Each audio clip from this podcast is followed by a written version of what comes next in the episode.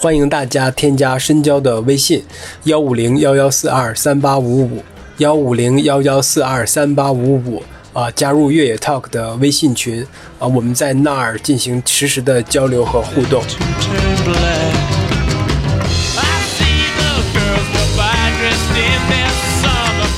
大家好，欢迎收听本期越 Talk 越的越 Talk，我是深交，我是园子。哎，今天我们想要录一期节目，是因为我们前段时间注意到 ITRA，也就是国际越野跑协会，它有了自己的 Podcast 的节目，而且我们在翻了一下它那个已经发出来的八期的节目列表里边，有好多话题都是我们特别感兴趣，年龄跟越野跑的关系。还有越野跑跟环境的关系，还有越野跑当中是不是有一些种族不平等的情况？呃，所以我就觉得这个很有趣。那我们就何不把这个节目的主持人 Jeff 请到我们的节目当中来，跟我们聊聊天？所以就有了这一期节目。我们是由 Janet 牵线搭桥啊。我也很高兴能够参与你们的播客录制，见到你们两位也非常的开心。你能先跟我们介绍一下你自己吗？Yes, so 我是一名来自加拿大的越野跑者，同时也是加拿大越野跑国家队的成员。目前住在中国香港。其实我参加过非常多亚洲的比赛，香港本地的赛事也参加了很多。我大概跑了九年步，我真的非常喜欢跑步，因为跑步这件事儿，其实能够让我有机会认识非常多有趣的人和事儿。就比如今天这个播客的录制，这就是我的一个简短的自我介绍。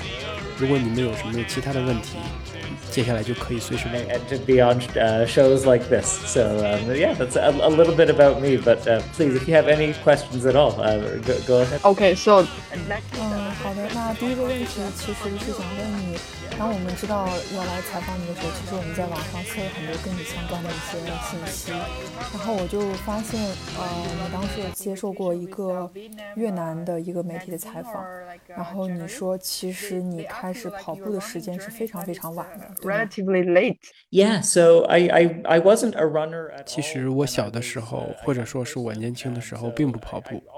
也没有尝试过类似于这样的有氧运动，包括自行车或者是游泳。但是我一直都非常喜欢运动，尝试最多的还是团体团体运动，像冰球、棒球。我也很喜欢在电视上去看这些比赛。当然，我并不是一名运动员。在我三十二岁的时候，我和太太决定去香港居住并生活。之前我们在加拿大，我的太太是一个香港人，后来去搬到了加拿大。但我们最后商量了一下，希望能够去到离他的家人更近的地方，所以我们到了香港。对我来说，一个加拿大人，一个刚刚搬到香港、即将在这里居住一辈子的陌生人来说，我没有任何的朋友，也没有工作，所以我开始在香港找工作。在这个过程当中，我遇到的第一个朋友就是一个跑者，他问我业余时间都干些什么，他说他喜欢跑长距离的比赛。例如一百公里，我当时听到的反应就是，这简直不可思议，也不理解他为什么要做这个。然后他说他有一个五公里比赛跑步的活动的名额，问我要不要去。我当下的反应其实是拒绝，因为我不跑步，这不是我喜欢的运动。然后他又问我，如果你不想参加这个跑步的活动，那么你那天去干什么呢？我一想没有错，其实那天我也没有任何其他的安排。于是我就参加了这个五公里。对于一位从来没有跑过步的人来说，跑完了五公里的感觉非常的好。于是我又跑了一个十公里，接着我就参加了一场距离比较短的越野跑比赛。突然间我就发现我好像瘦了很多，并且成绩在这个过程当中提升的也很快。这个状况让我感到很惊讶，也很兴奋。我发现自己是一个比较喜欢挑战性和比赛的一个人，就想看看自己到底能跑多快。几个月之后，我开始参加一些小型的比赛，并在这些小型的比赛当中能够跑进前十。在此之后的大概不到一年的时间，九或者是十个月吧，我就开始参加一些稍微大一点的比赛。取得了一些靠前的名次，加入了一些香港的跑步俱乐部。在这个过程当中，我认识了香港跑步社群里的很多人，也了解到了香港这座城市不一样的风景。你知道的，香港有非常棒的户外路线，不论是越野跑还是徒步。对，其实我当初并没有打算用这样的方式去认识这座城市，而且在我刚搬到这里的时候，也不是一个喜欢跑步的人，所以后来发生的这一切对我来说都非常特别。与此同时，我认识了很多其他的跑步的人，还有专业的跑步队。我们的队伍的名字叫 Joint Dynamic Gong Running。啊，我们俱乐部跟一些运动康复和跑步装备店都有一些赞助上面的合作。然后我就被邀请参加他们的俱乐部，并成为了其中的一员。一瞬间，我就突然有了教练和一些很专业的运动表现方面的测试评估的方法。我就意识到，如果我花一些时间在训练上面的话，我真的有可能在成绩上有很大的提升。于是我开始对我的训练做一些安排。和一些结构调整，开始观察一些香港的精英运动员，他们是怎么训练的。这个时候，我不觉得自己是一个精英运动员，而是而只是想要向他们学习该如何训练，比如每周跑多少，都会做哪些肌肉方面的训练，日常的饮食是怎么样的。我只是尽可能的多吸收一些信息和训练的知识，因为我之前从来没有跑过步，也没有类似的训练背景。然后我在香港赢得了一些比较重要的比赛，例如 North Face 五十这场比赛，我拿到了冠军。后来我就逐渐的感觉到跑步已经成为了我精神力量或者是日常生活动力的来源。其实对于每一个跑步的人来说，这都是生活当中重要的一部分，你每天必须都要做的事情。你需要对比赛做出规划，需要更关心自己的身体。因为我一开始是一个比较起步晚的跑步者，我已经三十多岁了才开始跑步。但我正是因为如此，当我进入这种更高的竞技水平的比赛当中时，我知道作为一个运动员，其实时间窗口非常短。我真的非常的想要选择我喜欢的挑战类型，我要明确这是我想要的。我具有充分的竞争力，在这个比赛当中去拿到一些名次，不断的去挑战自己，达到目标。因为我知道这是一个非常短的时间窗口，我已经四十一岁了，已经开始走下坡路了。Level. By that point, I was already in my mid 30s. So I knew that the window was going to be short. So I really wanted to make sure that I um, was uh, choosing what type of challenges I wanted to, to, to achieve um, and really wanting to make sure that I could tick off all of the boxes um, that I, I, would really want to while I'm, I'm still at a competitive level because I, I know that it's going to be a, a relatively short yeah. window, you know, and I, am already 41 years old. So, you know, it's uh, already the gray hair is uh, starting to slow me down a little bit. You sound like 这么听起来，你真的是一个非常认真而且严肃的一位跑者。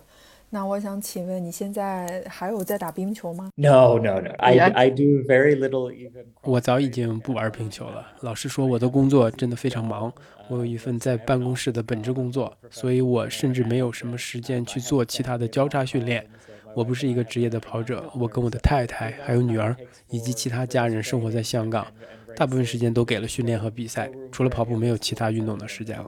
但我作为公路跑和越野跑，会把两者结合在一起，而且我会尽量的不只是参加一种距离或者一种类型的比赛，来丰富我的这种跑步生活。所以，totally transfer your 听起来就是你必须从一个团队运动的从事者变成一个跑者。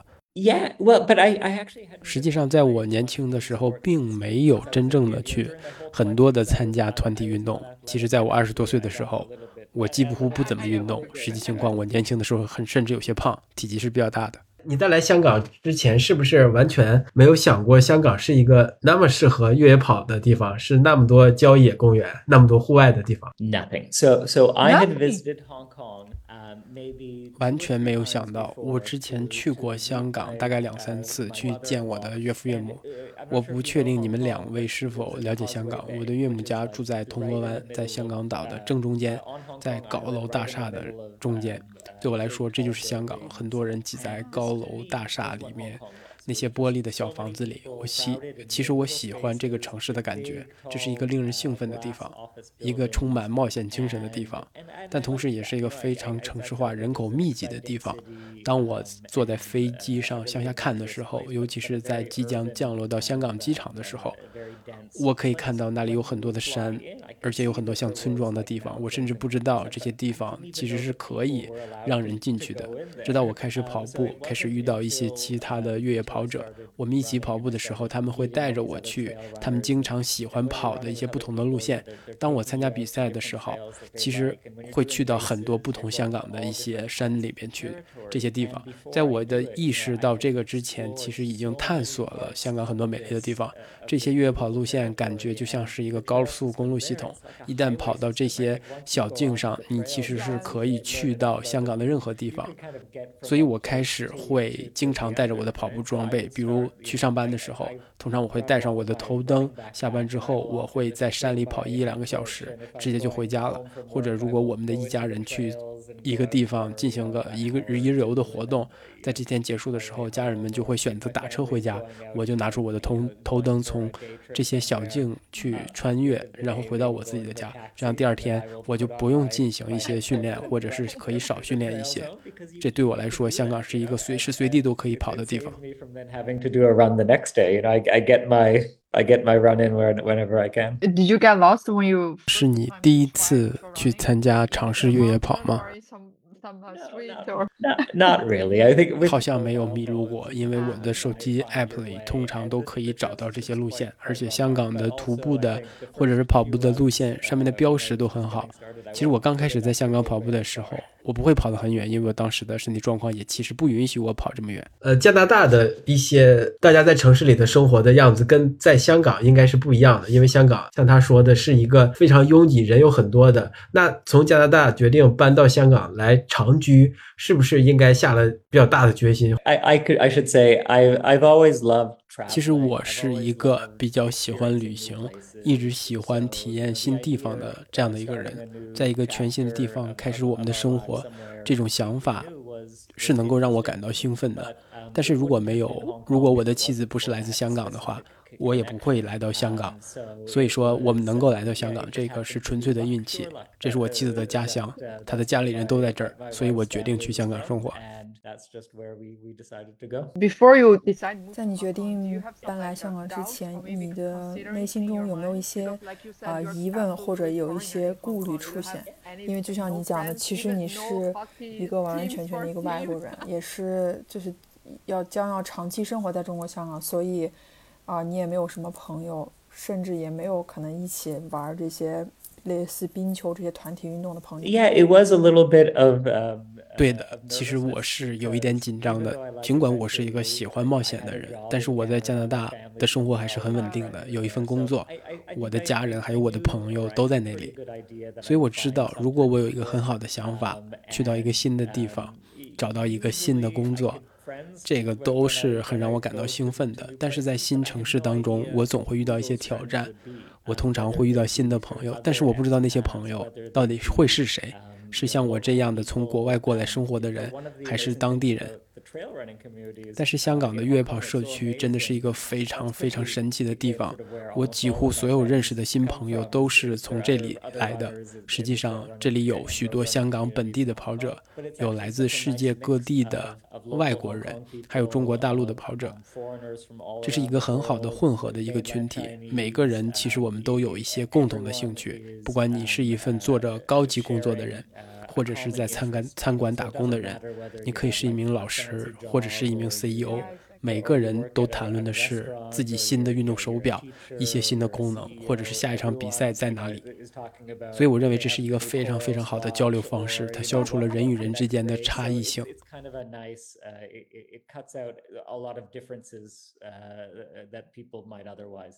Very interesting. It's like you you you. 这非常有意思，因为越野跑的社群文化把不同的人汇聚在了一起。那你刚开始越野跑的时候，应该也想象不到未来的某一天可以。代表加拿大去参加世锦赛吧？No, it it was so 完全想象不到。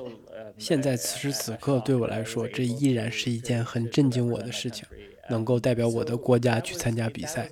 这只是一个意外，不是我提前很长时间去做计划准备好的。国家队的选拔方式，所有的候选人都必须提交一个申请，有一个非常正式的流程。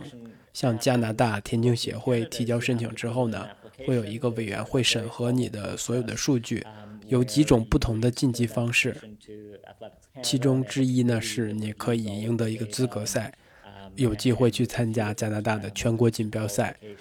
除此之外呢，还有一些非常少的名额是供临时选拔的。在新冠肺炎期间，2021年的泰国举行的世界锦标赛。呃，其实推迟了一年，这对世界各地的许多跑者来说，这都是一个非常艰难的时期。当然，香港也不例外。香港所有的地方社交距离都被严格限制，而且持续了很长时间。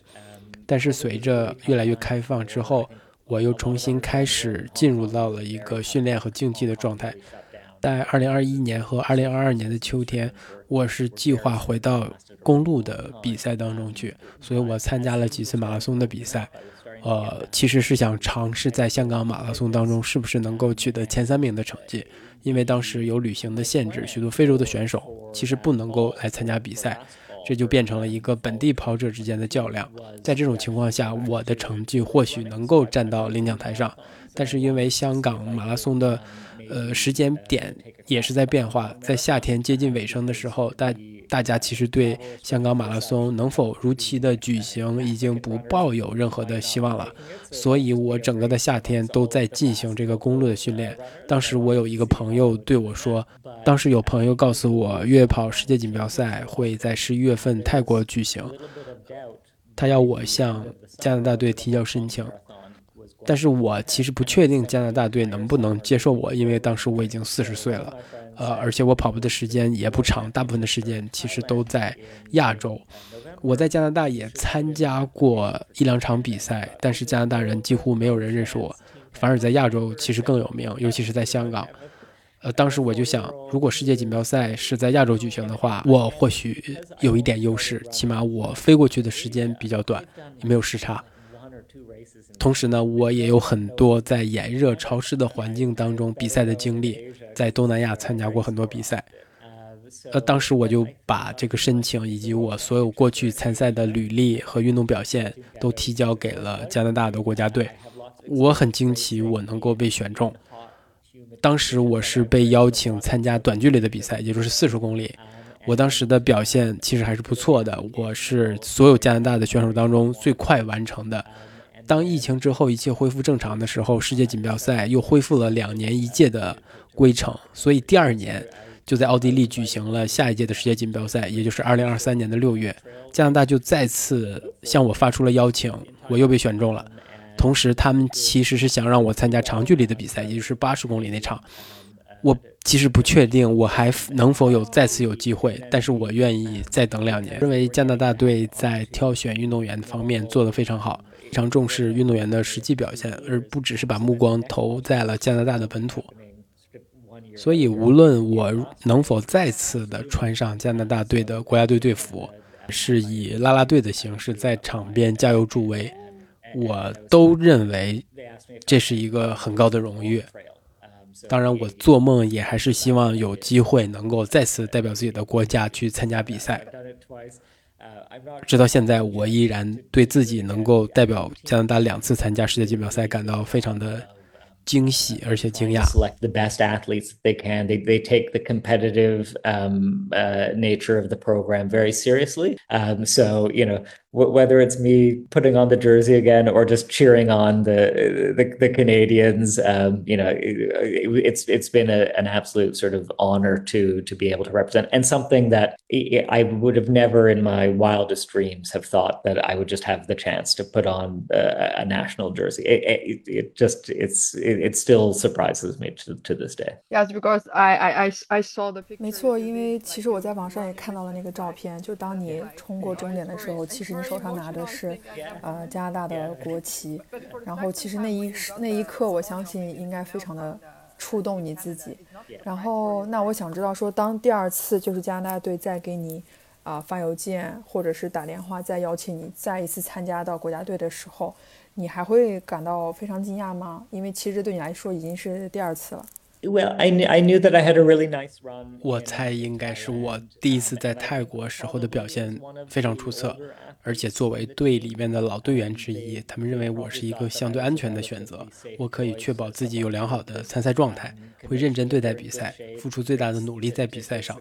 所以第二次打电话让我参加国家队，可能是出于一个风险较低的选择的考虑。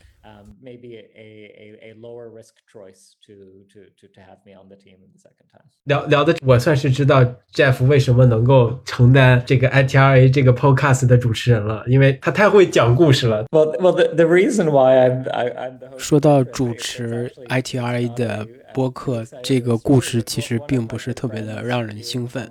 我之所以能够成为这档播客的主持人，是是因为我在香港有一个好朋友叫 Janet，他是 ITRA 的主席，你们应该都认识。他跟我认识了非常久的时间。他说他他说他想做一个 ITRA 相关的播客，然后四处寻找周围认识的朋友。有天他就问我 Jeff，你有时间做一个播客吗？我说不，我没有时间，我太忙了。他说好吧，不过我们会把所有的编辑工作，呃，都承担下来，包括负责策划节目、选择嘉宾。因为 ITRA 有一个非常优秀的团队在做幕后，分配分配到我这儿的工作，可能只有节目现场跟嘉宾聊聊天，提一些问题。这其实是一个真正的团队合作，对我来说，其实也是一个很好的机会，让我去认识越野跑这个运动当中各种各样的人物，并公平地向他们提出一些我感兴趣的问题。所以我发现，在播客里经常是一个有有一个主题，然后有一两个嘉宾，我带着一些问题，然后从他们那里得到一些答案。这就是我做的工作。 really sort of team team production and um and and it was just something that yeah it, it was a great opportunity for me to meet um all sorts of different characters from the world of ultra running and uh, just ask them questions that I'm I'd be interested in you know so it's it's it's I'm often just given a topic and uh, and and a guest or two, and then I just come down with some questions of you know what's on my mind and what I want to uh, what I want to hear from them about. Did you remember the 这个问题是想问你，你有后悔做 ITRA 的这个播客的主播吗？或者说你还记得第一集的节目是什么时候录制的吗？ Yeah, we we we do. 大概是在一年之前启动的吧。我们每个月都会录制一次， 但是有的时候也会把几次几期节目集中在一起录。这主要是取决于嘉宾的时间安排，因为要跨越多个时区。如果你真的操作的话，你就会发现这样的安排其实还是挺耗费精力的。因为这其实都不是大家的全职工作，我们必须得找到合适的时间，然后才能录制一期节目。ITI 的团队，而且还需要一些时间去做后期工作。接下来就是在各个平台上去上线。但是，我很，当然，我非常希望大家能够喜欢这档播客。啊、uh,，How was the feeling？不不不，我们绝对不会相信你说你自己很紧张的，因为我们从 YouTube 的视频上看，就是你的状态特别好，一点都看不出来你有在紧张，而且你的声音也并没有在颤抖。We couldn't hear any nervous, you know, like a like shake voice. No. yeah. I I I I'm not a. 我不是一个专业的播客主播，所以说实话，我只是把。这档播客的操作过程想象成是把它做成跟某人聊天，试着去了解他们的故事，以及他们的训练和比赛的过程，其中或许会涉及到一些话题的探讨。但我真的不是这方面的专家，所以我还是非常紧张的。其实跟你们说实话，到现在为止，我自己都没有听过这期这些节目当中的任何一期，因为我不想听。我会非常开心的去告诉周围的朋友，新的一期已经上线了，大概什么样内容，但我不会去回听。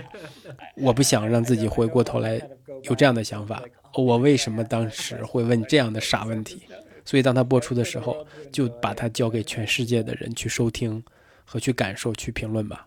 那为什么第一期你没有把 Janet 邀请过来当嘉宾呢？I I think I think probably most of the people. 我认为大部分人紧张的原因都是担心自己在镜头面前的表现是否会很好，其实展内的并不希望这个播客是关于他的，或者是完全集中在 ITRA 上的，因为这个播客的创建其实并不是为了传播 ITRA，这是一个关于越野跑是如何影响所有跑者以及讨论跑步社群话题类型的播客。每一期的内容，我们其实都是试图在世界各地的越野跑社群当中找到一些有趣的人和故事，所以我认为这是 ITRA 这一档播客的一个非常有力的尝试和创举。我个人认为，关于越野跑的内容越多越好，人们就会越来越喜欢或了解这项运动。虽然偶尔我们也会去探讨一些额外的选题。即使在这样的情况下，它也是关于越野跑的这个主题，而不是 ITRA 如何开展自己的工作。就比如我们做过一期关于世界越野跑锦标赛的主题，呃，它后面一些幕后的工作，我认为这一期节目非常的有趣，因为通过这期节目，我了解了解到了赛事组委会是如何工作的。在这些大型的活动的背后是如何开始计划的？幕后有多少的人？大家都做了什么样的工作？我认为这也非常的有趣。那我们就聊回这个，继续聊回这个播客的话题。有没有就是在会在意别人怎么评价你，或在社交媒体上怎么评论你的主持风格，或者是你？你节目的内容的，I I have never looked at any of the comments. 不看任何的评论，甚至不会去关注浏览量或者是点赞量，什么都没有。因为我不喜欢，说实话，我其实非常的紧张，我不确定自己做的好不好，或者是担心人们会说，哦，这个主持人太糟糕了，这本来是一个可以很好的话题。我希望的是每一个收听的听众都可以喜欢这个节目，也希望节目当中的嘉宾也都喜欢，因为。我们所讨论的这些所有的话题，对于到场的嘉宾，其实他们代表的并不是他们自己这个人，更多的是代表一个群体、一个社群，或者是他们这种独特的经历。我希望他们在我这个节目当中，能够以一种感受到公平、感受到友好的态度和方式去讲述他们的故事。这个对我来说是最重要的，所以我很紧张。紧张的是我做不好，然后在节目播出之后。有人就说这个主持人其实是非常糟糕的。I, I, I have never looked at any of the comment sections or view counts of, of anything. I, maybe you, you hand yourself, but for us, we think you're a very professional host to to do the podcast. no, but thank thank you. It's very very kind of you. but uh, 我们当面给你评论了，你不用去看了。she said he said like we give you the comment now so you don't need to yeah. look back or to check the comments yeah this is the comment section yeah 第第一次看评论是吗第一次看评论 he said it's your first time to hear and yeah, to yeah. meet your comment no, really it is yeah. So, uh, when we follow 当我们收听嗯 Etra 的这些就是播客的时候，我们非常惊讶的发现，就是这里面这些选题也好，或者内容也好，真的做的都非常好。然后并且这些内容其实不是说完全就是在聊，比如说 ETRA 这个组织或者 ITRA 的这个背后一些事情，而更多的其实是在聊，啊，就是越野跑这个社群，这个世界的世界社群的一个情况。所以想问你说是怎么选出这些问题的？So for so for that, I need to give 问题。其实我想把功劳都归功于 Janet，他才是这档播客节目幕后的主脑。他提出的所有的话题的创意，而而且经常会提出一系列不同的话题，然后我们在一起去选择，最后由他来寻找合适的嘉宾，并把这些人约在一起。在我看来，他才是这档播客的灵魂，而我则是在选择好主题之后做一些研究。我会先看看自己会和谁去交谈，看看他们的背景。如果是多位嘉宾的话，我会看看这些所有人的背景，就像你们今天跟我录制一样，我也会去准备一些问题和一些这个领域相关的问题。我其实希望我自己首先要保证对这些话题是感兴趣的，同时也希望我的嘉宾们。对我们想要讨论的话题也是感兴趣的。Their thoughts on the topic would be really interesting to to me and and hopefully to to other people. 举一个例子吧，就是你最新的那一期就聊，有一些是不是越野跑这个社群当中的一些种族的一些不平均分布，可能这个群体里面黑人比较少。你在做了一些调查之后，是不是也发现了一些你原来不知道的事？Yeah, so I mean that was an interesting one because. Um, 没错，我觉得这个问题很有意思，因为我觉得种族问题无论是在任何的国家和地区都是存在的。就像在香港这样的城市，坦率地说，黑人的越野跑者并不是很多，但是在这里有很多白人的越野跑者。中国，包括香港、台湾以及大陆的越野跑者，还有其他的亚洲跑者都很多。但我们认为，在美国或者是北美这些地方，情况就会变得有所不同。当我们拿国际上最著名的越野跑运动员和路跑运动员相比，起码我们能够知道，越野跑领域的黑人运动员明显是不足的。那在这一集的播客当中，我尝试让自己设身处地的去体会黑人运动员在这项以白人为主的运动当中的感受。在英国，也就是我们这期的嘉宾所处的国家。我想在北美也是同样如此的。我只是试着去探探索一些我自己可能没有想过的问题，因为当因为当我们过着自己的生活时，有时我们不会停下来去想，如果站在别人的角度，拥有他们的经历会是怎样的一种体验。所以，当我听到他所他所在的组织所做的倡议的时候，试图把这些可能永远都不会去参与越野跑的年轻人聚集在一起。并试图打破一些屏障，然后让他们真正的去感受到越野跑这项运动的趣味性的时候，对我来说，我的个人经历不是一个越野跑的黑人跑者，但是我作为一个年长的越野跑者，我在一开始接触越野跑的时候也会很紧张，我也会怀疑自己是否属于这项运动。我不觉得，我直到很晚可能才会觉得自己是一名超级马拉松、超级越野跑或者是马拉松运动员。但你最终报名参加一场比赛的时候，或许只是朋友鼓励你这么做的。对我来说是这样的，但是有很多人可能需要更多的一些支持的推动力，才能够让他们去选择去冒险。所以我觉得这一集的播客真的是可能我最喜欢的一集，因为这一期我听到了一些故事和一些人所面临的挑战，是我在日常生活当中无法想象的。但是对其他人来说却是非常真实的。我真的觉得这一期很棒的播客要在这里重申一遍，这并不是我的想法，而是 Janet 提出的。他告诉我下个月的话题是这个话题。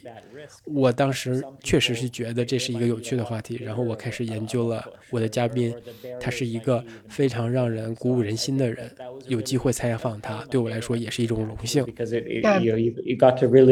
Um, hear about some of those some of those stories and uh, and some of the challenges that that I might not face in my everyday, but uh, but but are, are very real for for other runners. I didn't I didn't pick Simba as a guest. You know, I I just got I was told, okay, this is this is what we want to do for the next one. I thought, oh, that's an interesting topic, and then I did my research on on Simba, and he, you know, he was a really a really inspiring, you know, guy. So, um, yeah, it, it's it, it's it's a real sort of um, honor for me just to to have the chance to to to to, to interview people like that. But when you suddenly saw，可是当你就是看到这些话题的时候，你会不会觉得这些话题可能多多少少会有一些比较敏感呢？Oh no, for sure it's a sensitive topic. Yeah, this is one of the things that.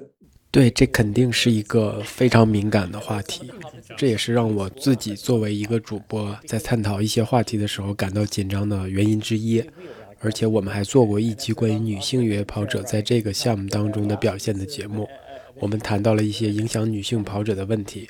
我是一个白人，在一项以白人主导的运动当中，我需要有一些同理心，让嘉宾在这个话题上分享他们自己的故事。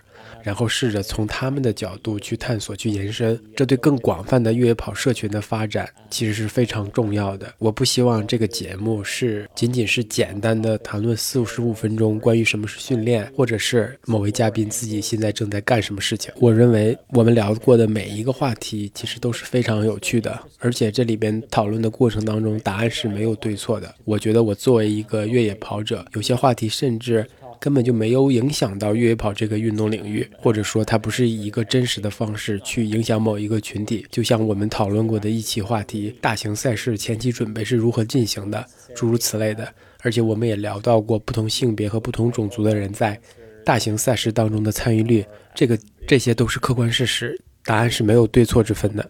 我不认为在讨论一个问题的时候，有些人是能够提供完美答案的。而且我恰恰认为，这种不确定性才是话题讨论有趣的地方。但是我必须得小心谨慎，不能说错话，而且我还要去尊重别人，做一点研究，这样才能够保证自己不犯错。And um, or you know, just participation rates for amongst genders or or people of different races at big races. Um, you know, I I don't I don't think anyone has the sort of the perfect answer to, to, to some of these challenges, but exactly. it's they're really interesting topics to explore. But yeah, it's you have to be careful about just sort of not saying the wrong thing and and you know, just being being respectful, doing a little bit of research, and then just hoping that you don't screw up. Right now, I know why you don't want to see the comments. Yeah. yeah. 当我们看到这个话题的时候，就知道这个话题可能只有 ITRA 这个组织，它能有这个视角去聊这个话题。Well, it's really it's really nice to hear. And this again. 这个评价对我来说是一个惊喜，因为这些东西一旦发出去，你根本不知道谁会去听它，也不知道有没有人在听。事实上，播客其实就是一个允许大家去享受、去思考其中一些问题的一种传播方式。这让我感到非常的自豪和满意。It, it really makes me sort of very, very, very proud and satisfied. And for me, the the the most. Uh... 嗯，非常感谢。然后，其实对我来说，呃，我也有一集特别喜欢的节目，就是在讲越野跑跟年纪的这一集的时候。呃，因为怎么说，呃，对我来说，我觉得这集内容听完之后，其实还是让我挺有感触的，就是给我很多的鼓励吧。就是我也想说，呃，当你在做这期节目的时候，是不是其实你也就是设身处地把自己也放在这个位置上？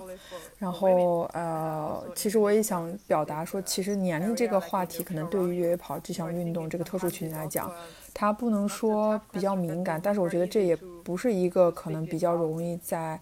啊，公开的这个场合去把它作为一个话题这样去被聊的。Yeah, yeah, no, for for sure, yeah, and again, I think that's why a lot of 这是肯定的。我想再表述一遍，我们。我认为这就是为什么很多话题都是存在争议性的。在讨论这个话题的时候，肯定是会存在一些困难，但往往这也是最有趣的地方。所以我真的非常的幸运，能够针对这些难聊的话题找到最佳的嘉宾人选。如果 ITRA 只是随便找一个人来过来做嘉宾，我相信这个节目不会像现在这样这么成功。这些人都是在越野跑这个运动当中有自己真实经历的人，所以我一直认为嘉宾才是那个。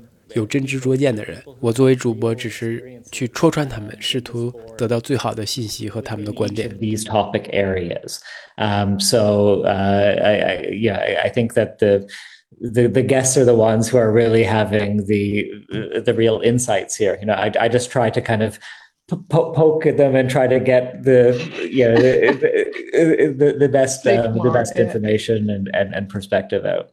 So, what do you think for the the 那我想请问，做完这期节目之后啊，对于呃怎么说呃越野跑和年龄或者职业的精英运动员在越野跑这个领域里和年龄之间的这个关系，就是在做完这期节目之后，你自己是一个什么样的一个观点，或者你有没有一些其他的发现？Um, yeah, I think it's it's one that is is obviously sort of. 我认为这其实很显然也是我个人正在面临的一个问题。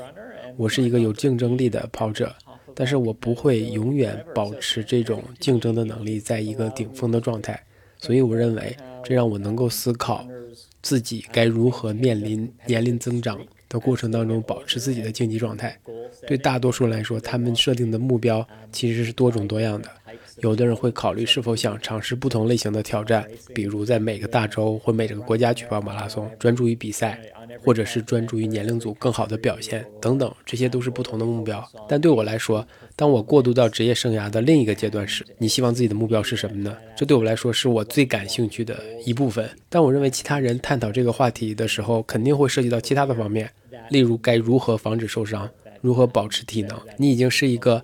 很年长的跑者了，你的生活方式该如何去调整和适应？所以像这些话题，不同的人会有一些不同的层次方面的思考。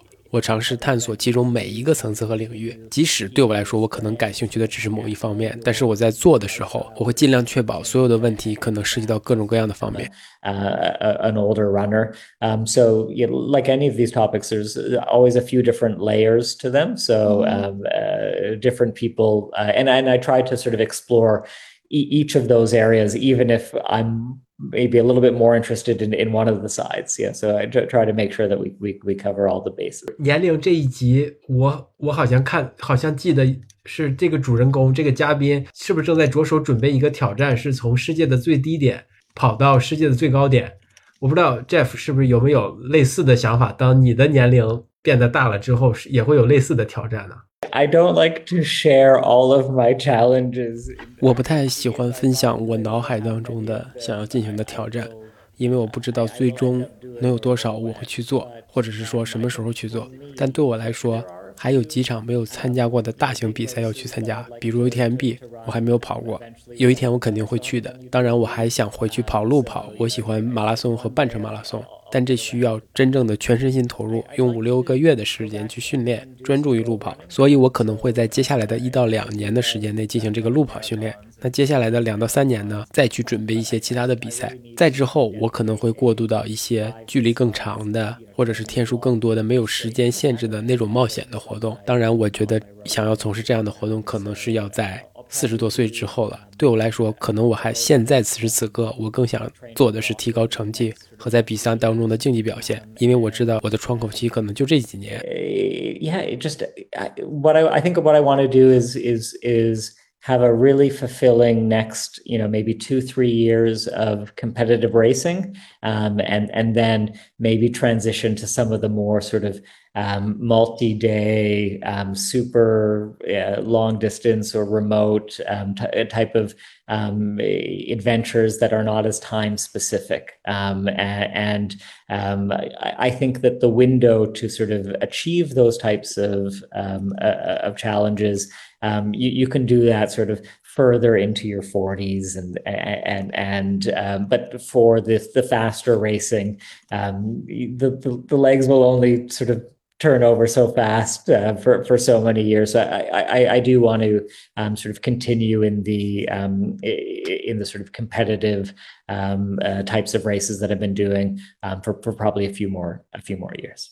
还是想好成绩，还是要要快。现在，we we we could do a whole podcast。如果你们愿意，我们可以做一期关于训练的内容。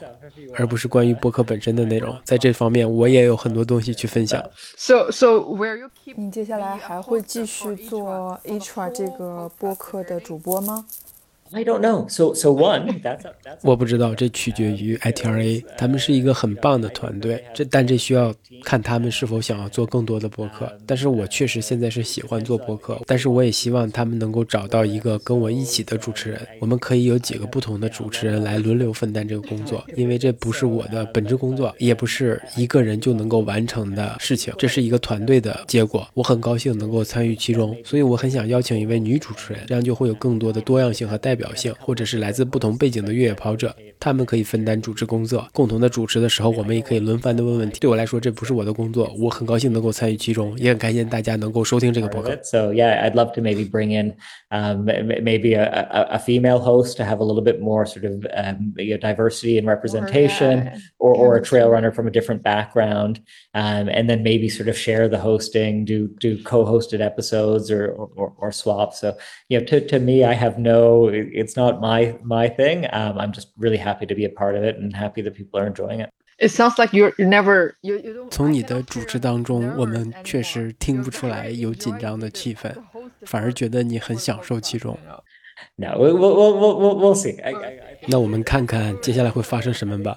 我还有几集的节目可能要上线，但是我希望由我主持这几集之后，会有其他的主播加入进来。这样我们就可以分担这个工作。And we can sort of we can share the duties. Yeah. 我觉得这也是回到了一个团团队运动当中，是吧？Is sort of. I I mean. 确实是有些类似的。我的意思是，任何需要生产的事情背后总是有很多人。在付出努力工作的。我觉得越野跑这项运动是一项真正的单人运动，所以我有的时候真的非常的喜欢一个人在小路上面跑，这对我来说是一种非常安静和平和的方式。但任何类型的越野跑的社区活动，无论是像比赛或者是类似这样播客，都是把不同的社群、不同的成员聚集在一起，这对我来说才是我最喜欢的一部分。也是我最享受其中的一部分。Any type of trail running um, uh, community event that, yeah, whether it's like the finish line of a race or a year-end party or, um, or, or, or things like like the Itra podcast that bring sort of different members of the community together, uh, or things like this. You know, yeah, yes. uh, to, to to me is um, is just something that I really love about the sport. I think it's it's very worth and means a lot. 我认为 e t r a 做这个播客真的是非常有价值的，而且可能对于这个越野跑社群来说也有很多的意义。那我这个问题是想问，就是啊，因为你刚其实聊到很多，就是香港这个越野跑社群的一些独特性，就是我想知道说，针对啊，比如说香港的这个越野跑社群，或者说欧洲，或者说啊加拿大越野跑社群，就是他们这个之间。